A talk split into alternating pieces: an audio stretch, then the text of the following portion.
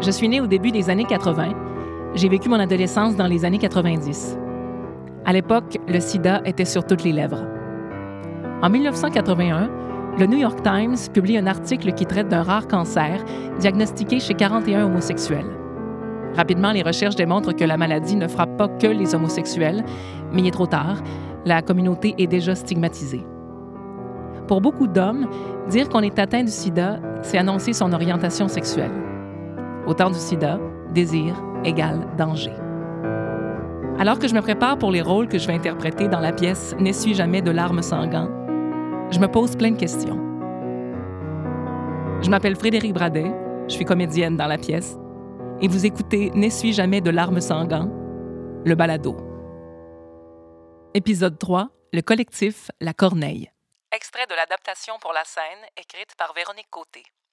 On le compte immédiatement comme l'un de nous, et si, on, lui pose, la question, il répondra que nous sommes sa famille. Le collectif gay La Corneille vivra ainsi quelques années, puis éventuellement, chacun ira habiter de son côté. Mais même déménager dans d'autres lieux, l'appartement de Paul restera toujours notre quartier général, repère lumineux dans la noirceur de l'époque, fenêtre toujours allumée dans la forêt de la ville. Le collectif La Corneille est au centre de la pièce. Le collectif La Corneille, c'est la famille qu'on choisit, celle qui partage souvent les mêmes aspirations, celle où on dit tout, où on est vraiment nous-mêmes. Elle existe au sein de toutes les communautés. Autrefois, avant, avant tout ça, avant l'amour, avant la honte, avant la lumière et la liberté, avant la maladie. Autrefois, quand l'enfance s'étirait en éternité. Au moment où le virus du sida frappe de plein fouet la communauté gay, elle devient le rempart de plusieurs d'entre eux. Mais qu'en est-il aujourd'hui? Cette famille est-elle autant nécessaire? Est-ce qu'en 2023, on peut être vraiment nous-mêmes? C'est avec ces questions en tête que j'ai rencontré mes complices de scène Alexandre Fecteau, Elisabeth Cordeau-Rancourt, Maxime Beauregard-Martin, Gabriel Cloutier-Tremblay et Israël Gamache pour tenter de faire un portrait de la situation aujourd'hui en 2023.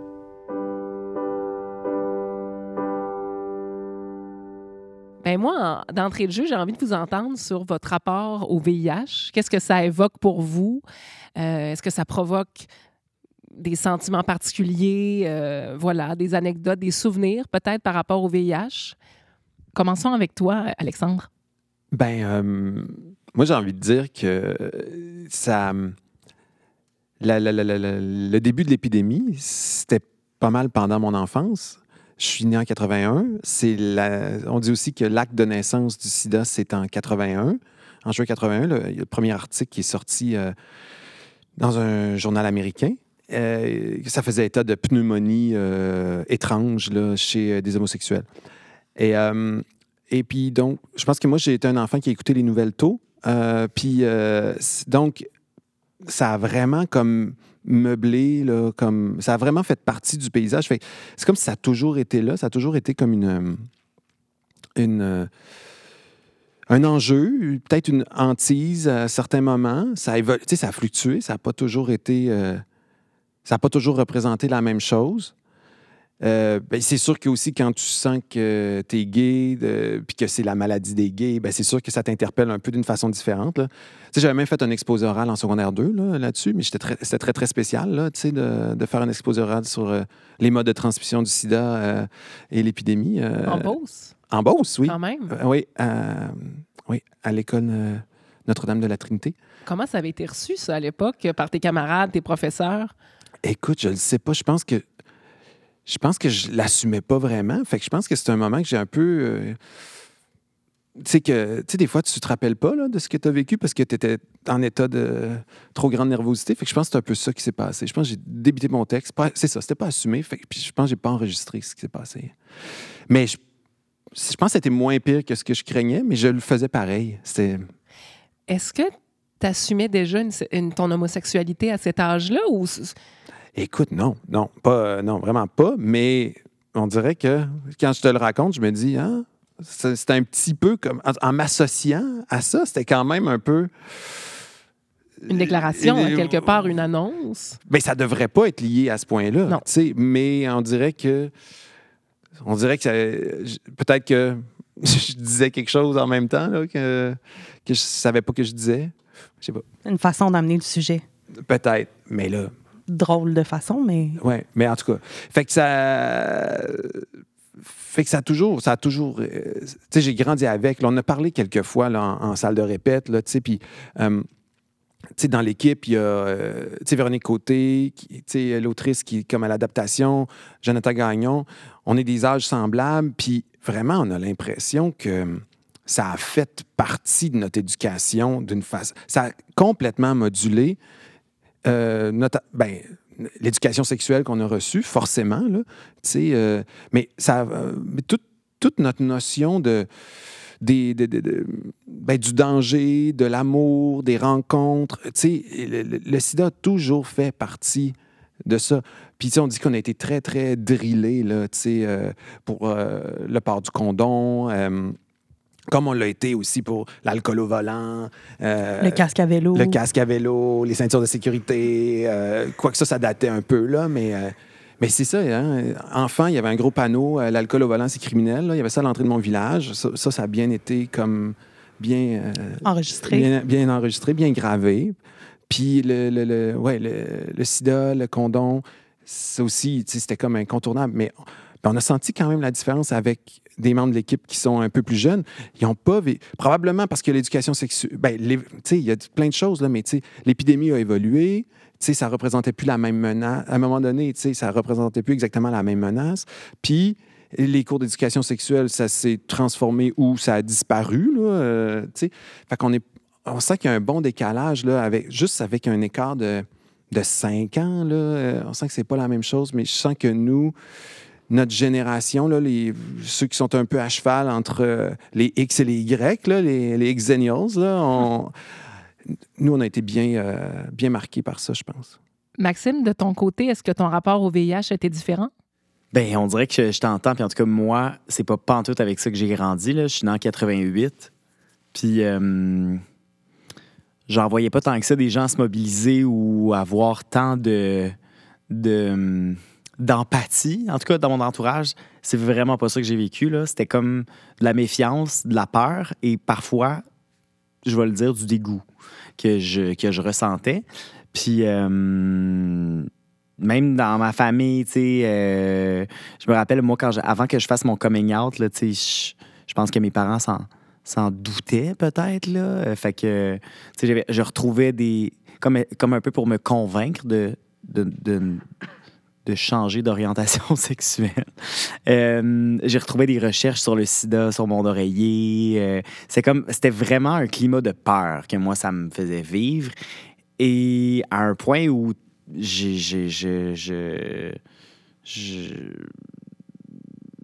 ça marchait, là. J'avais peur. Tu j'avais vraiment peur. Euh, Puis,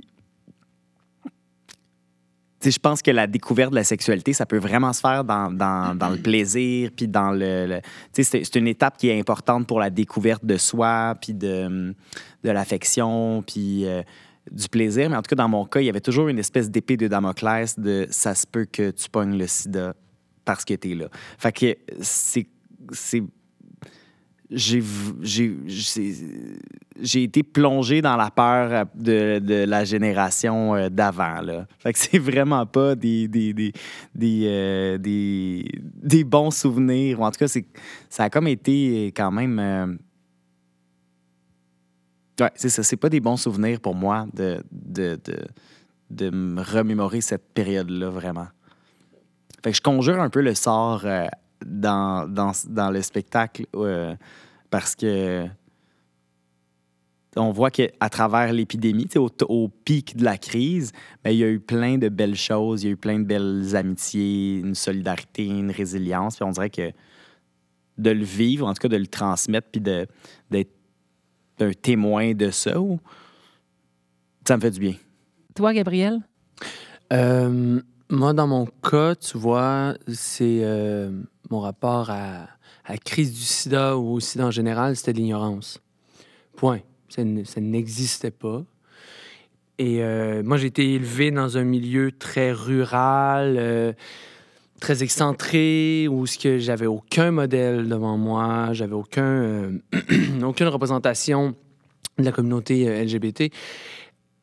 Peut-être quelques personnes qui étaient des clients de mes parents, parce que mes parents, c'était des entrepreneurs, puis euh, des clients qui pouvaient passer, puis qui correspondaient vraiment aux stéréotypes euh, qu'on attribuait aux homosexuels à cette époque-là. là.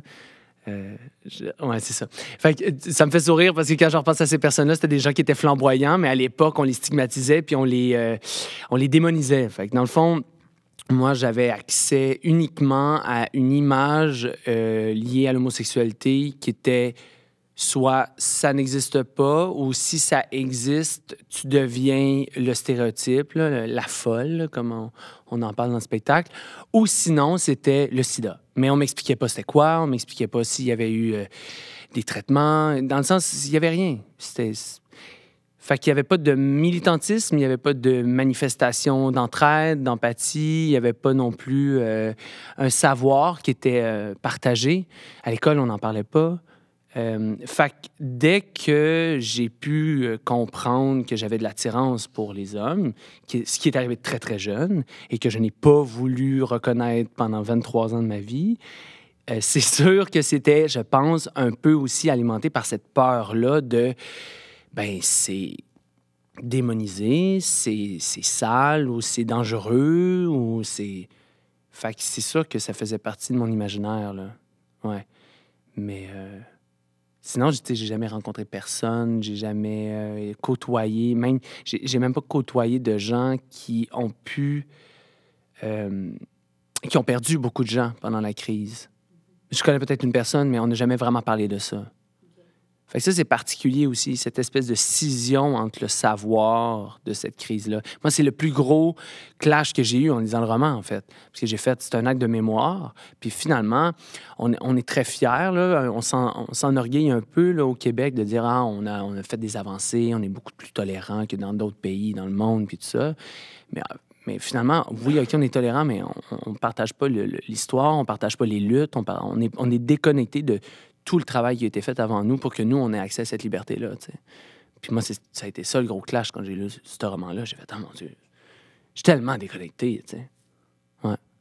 Euh,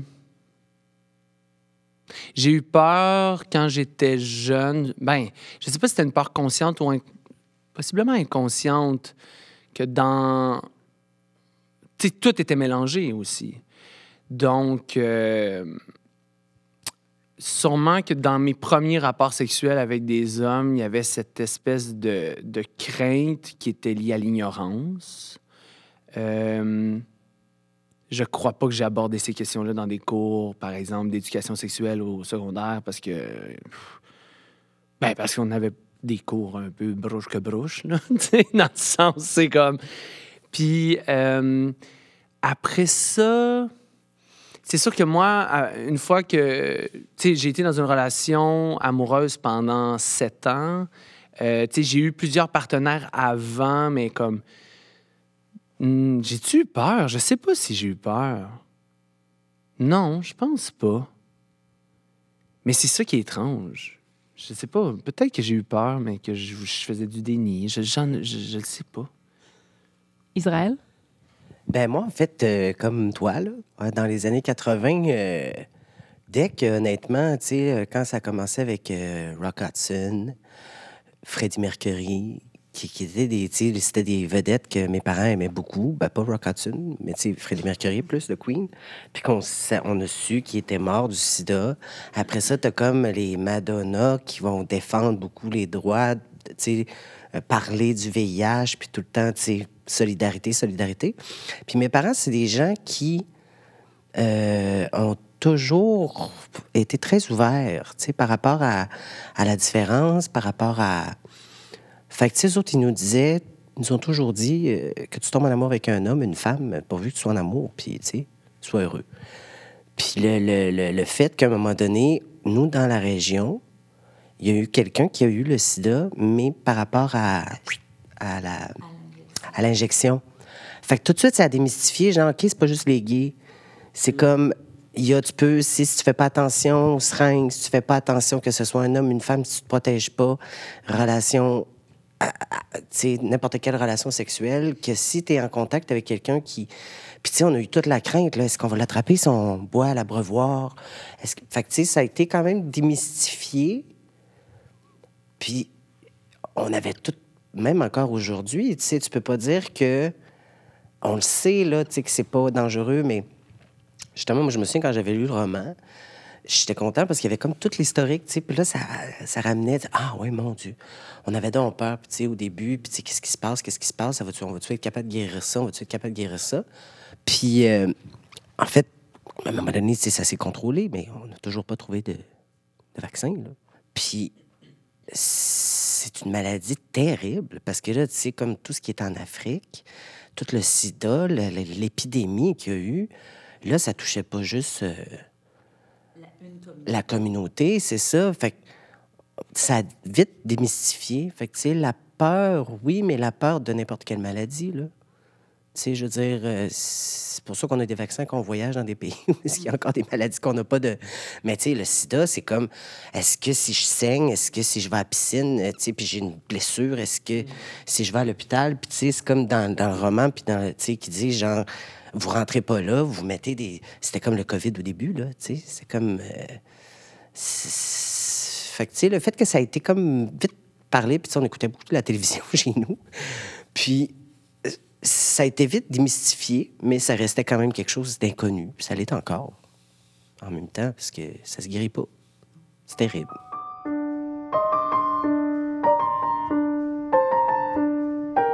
Tu le sais, hein, que t'es homosexuel. Il a été percé à jour. Est-ce que les autres le voient? Puisqu'il est si facile à démasquer, pourquoi alors les gens ne voient pas qu'il est en train de tomber? Dans l'histoire de la pièce puis du roman, le collectif La Corneille, donc la famille que l'on se choisit, prend une place centrale dans la vie des personnages. Est-ce que vous, euh, vous avez cette famille-là autour de vous? Est-ce que vous avez eu euh, le besoin, vous avez ressenti le besoin de vous en créer une comme les personnages? Maxime? Ben moi, j'ai le goût de dire que la lecture du roman, ça m'a rendu nostalgique de cette amitié-là ou de ces amitiés-là, ce réseau d'amitié que j'avais jamais eu moi. Parce que je pense qu'il y avait une part, il y a une part que je vais prendre sur moi. Euh, Il y avait beaucoup d'homophobie internalisée à l'époque. Fait que, tu sais, c'était comme un compliment quand tu te faisais dire t'as pas l'air gay ou les gens s'en doutaient pas ou que c'est comme on a appris à aimer se faire dire ça puis à essayer de se le faire dire. Fait que tu sais c'était êtes-vous d'accord? Ben oui. Euh, ben oui, en plus, vu qu'on est comédien. euh, mais mettons quand tu te faisais dire ah Israël t'as pas l'air gay, c'est super. Is- Isabelle- personne me disait ça. non, ben. OK, ben.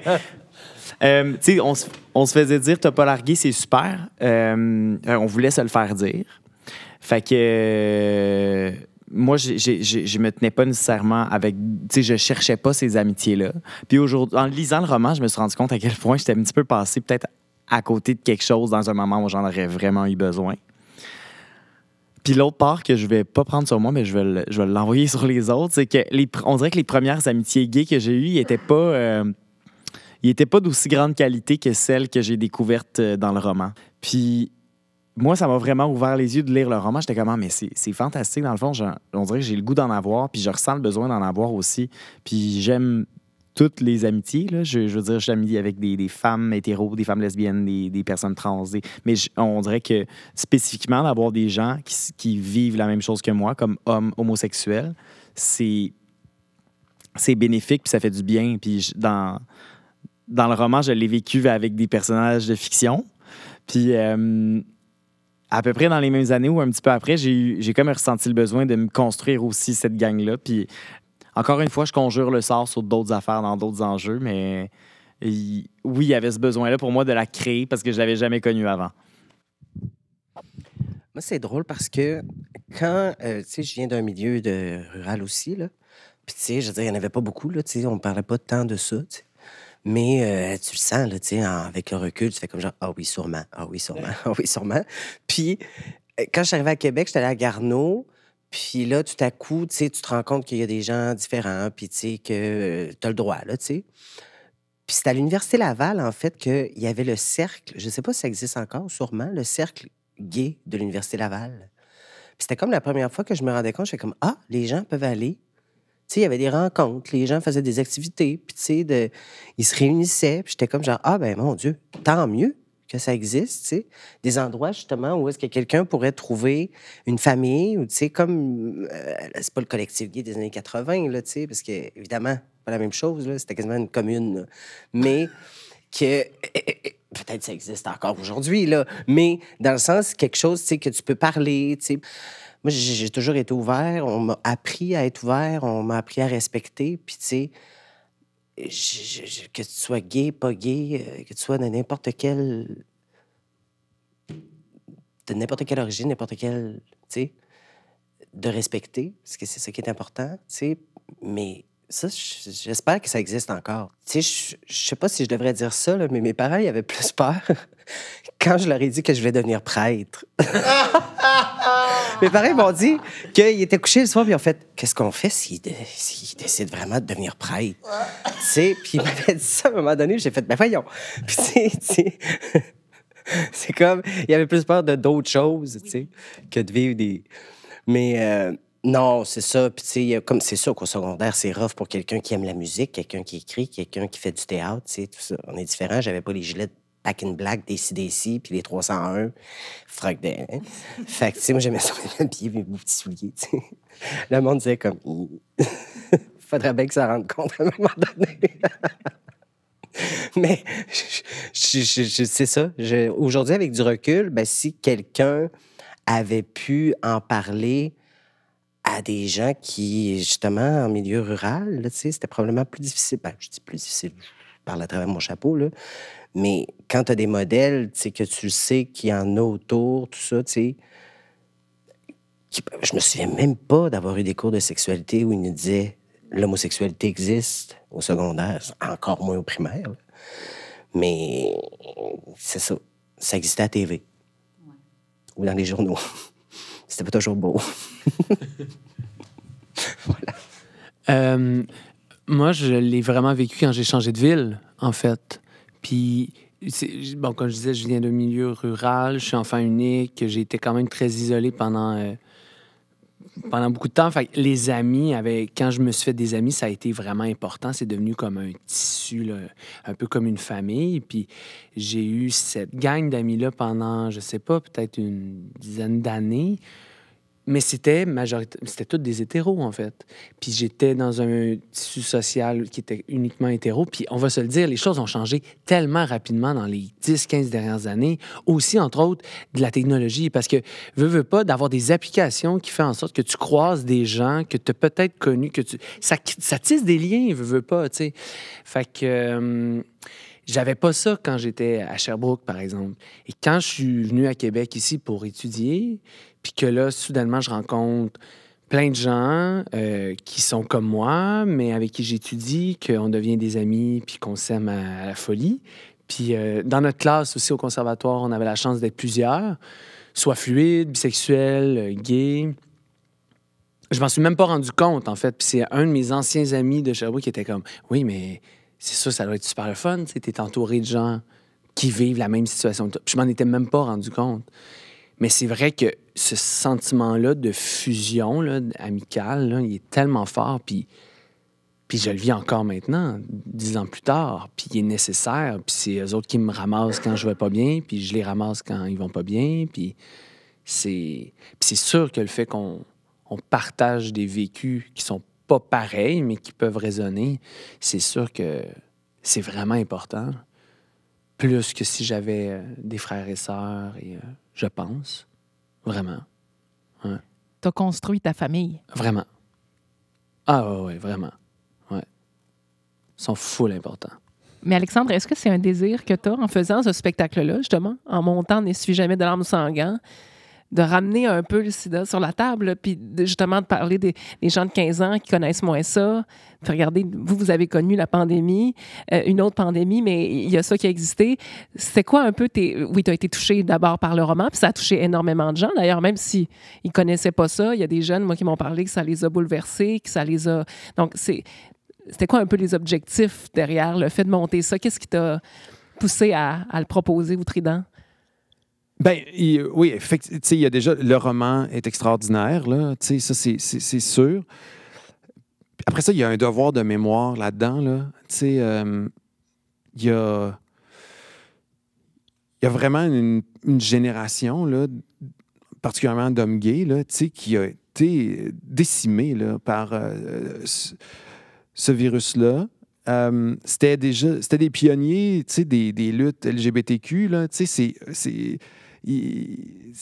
ça commençait là, l'affirmation puis euh, c'était d'autant plus c'était d'autant plus difficile de militer parce que c'était les débuts Euh, fait qu'il y a tu sais, moi de, de- de se rappeler ça je trouve que c'est vraiment important puis puis je me sens à quelque part lié à ces hommes-là que j'ai pas connus. Là. Je connais des. j'ai depuis. Bon, j'ai connu des hommes de cette génération-là, mais, mais tu sais, je me, c'est comme si il y a une, y a une, une filiation euh, d'un autre ordre. Là. Moi, je, sens ça aussi, envers, particulièrement envers ces hommes-là.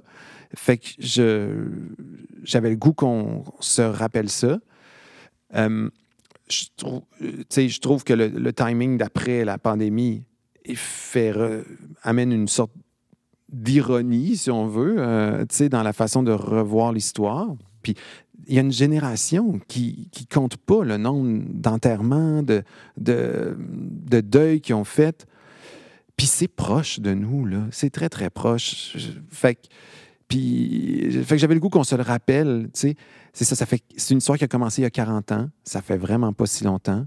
Puis les gens qui l'ont vécu au premier plan sont encore là. Puis je trouve que c'est important de, de le ramener au premier, à l'avant-plan. Oui, puis on parlait d'une forme d'injustice par rapport à la présente euh, pandémie. Puis c'est une façon aussi, euh, au-delà du VIH, de parler de l'évolution de notre homophobie à tous, de l'homosexualité, du rapport avec euh, l'homosexualité qui était très caché, très tabou. Ces gens-là étaient marginalisés. Maintenant, c'est toi, est-ce que tu, sens le changement quand même? On dit toujours c'est pas assez rapide, puis tout ça. Face vraiment à, l'homosexualité dans notre société. Comment tu te sens, Est-ce que tu te sens complètement libre d'assumer quitter? Puis est-ce que tu sens que les générations plus jeunes peuvent le faire aussi? Ben, c'est absolument. Là. Euh, je veux dire, on vit dans un monde complètement différent. Tu sais, euh, on entend beaucoup, tu dans, dans le spectacle, on voit, euh, les amis qui, réveillonnent ensemble, tu sais. C'est pas anodin, ça. Ça veut dire que, pour plusieurs, Noël se vit pas dans la, dans la famille où ils sont nés parce que c'est- c'est pas une option. Tu sais, ils se sont choisis une famille, il y, a, la famille choisie, mais il y a aussi le rejet de, de la famille d'où tu viens. Je pense que cette violence-là, dans les liens, existe vraiment moins. Puis c'est très heureux, tu sais. Euh, tu sais, là, euh, ça fait, là, ça fait très longtemps que j'amène un chum à Noël, là, tu sais. C'était peut-être un peu vertigineux la première fois, mais c'est devenu extrêmement banal. Puis, puis tu sais, c'est quelque chose qui, d'abord, se fait dans le, premier noyau familial, puis qu'à un moment donné, tu, ré- tu répands à, à la famille un peu plus élargie. Puis, tu sais, euh, je, veux dire, là, j'ai un cousin qui s'est marié, euh, mon chum est venu, c'était pas un enjeu, là, tu sais, absolument pas. Je, dis ça, puis je trouve ça tellement banal, mais c'est ju- c'est juste parce qu'on se pose la question de, de comparer avec avant, parce que moi, je trouve que, tu sais, euh, il y a eu énormément de, changements, puis je trouve que je me sens à peu près, dans à peu près tout, je sens que je vis une vie complètement... euh, ben, je, je vois pas vraiment les différences que j'ai avec toi, là, dans... Ça. Tu sentirais pas les préjugés comme on pouvait avoir envers la sexualité des homosexuels, justement, qui ont une sexualité à risque, qui ont. Maintenant, euh, on, on sent pas que. La communauté euh, peut être euh, néfaste pour le reste de la population là, dans ce sens-là. là. Toi, Elisabeth, comment tu vis ça de contribuer à faire connaître ce sujet-là à travers une pièce de théâtre? Moi, personnellement, je me sens très, très chanceuse de travailler, de, de porter un petit peu cette histoire, un petit morceau de cette histoire-là, tu sais. Puis de. Il y a plein de textes super, puis on, on se dit, OK, bon, ben ce texte-là, ça raconte ça, puis euh, la morale, c'est ça, tu sais. Mais là, on raconte quelque chose qui est arrivé, qui est vrai, qui est dans sa plus. C'est pas tellement romancé, c'est dans sa plus simple expression, tu sais. Fait que je pense qu'on on est en général conscient de, de la chance qu'on a de, de porter ce, ce petit morceau-là de d'une histoire qui nous appartient, pas qui nous appartient, mais qui nous touche toutes, je pense. Parce qu'évidemment, elle, elle m'appartient absolument pas, cette histoire-là. Israël? Moi, ce que j'aimerais, en fait, c'est de voir la possibilité de l'amour dans l'adversité. Tu sais, contre tout. Tu sais, le petit témoin de Jéhovah, qui, tu sais, le collectif ensemble, tous les, toutes les possibilités, en fait, dans l'adversité. Moi, j'ai le goût de... Je pense que j'ai le goût de dire merci, on dirait, à, à tous ceux qui ont mené ces luttes-là, qui se sont battus, qui ont traversé toutes ces périodes-là. Puis aussi, tu sais, c'est- pas juste les gens qui étaient dans la communauté, mais c'est beaucoup les femmes aussi qui ont, qui ont appuyé ces hommes-là, qui, ont, euh, qui ont accordé énormément de soins euh, aux familles, qui ont été, euh, qui les ont entourés. C'est vraiment là.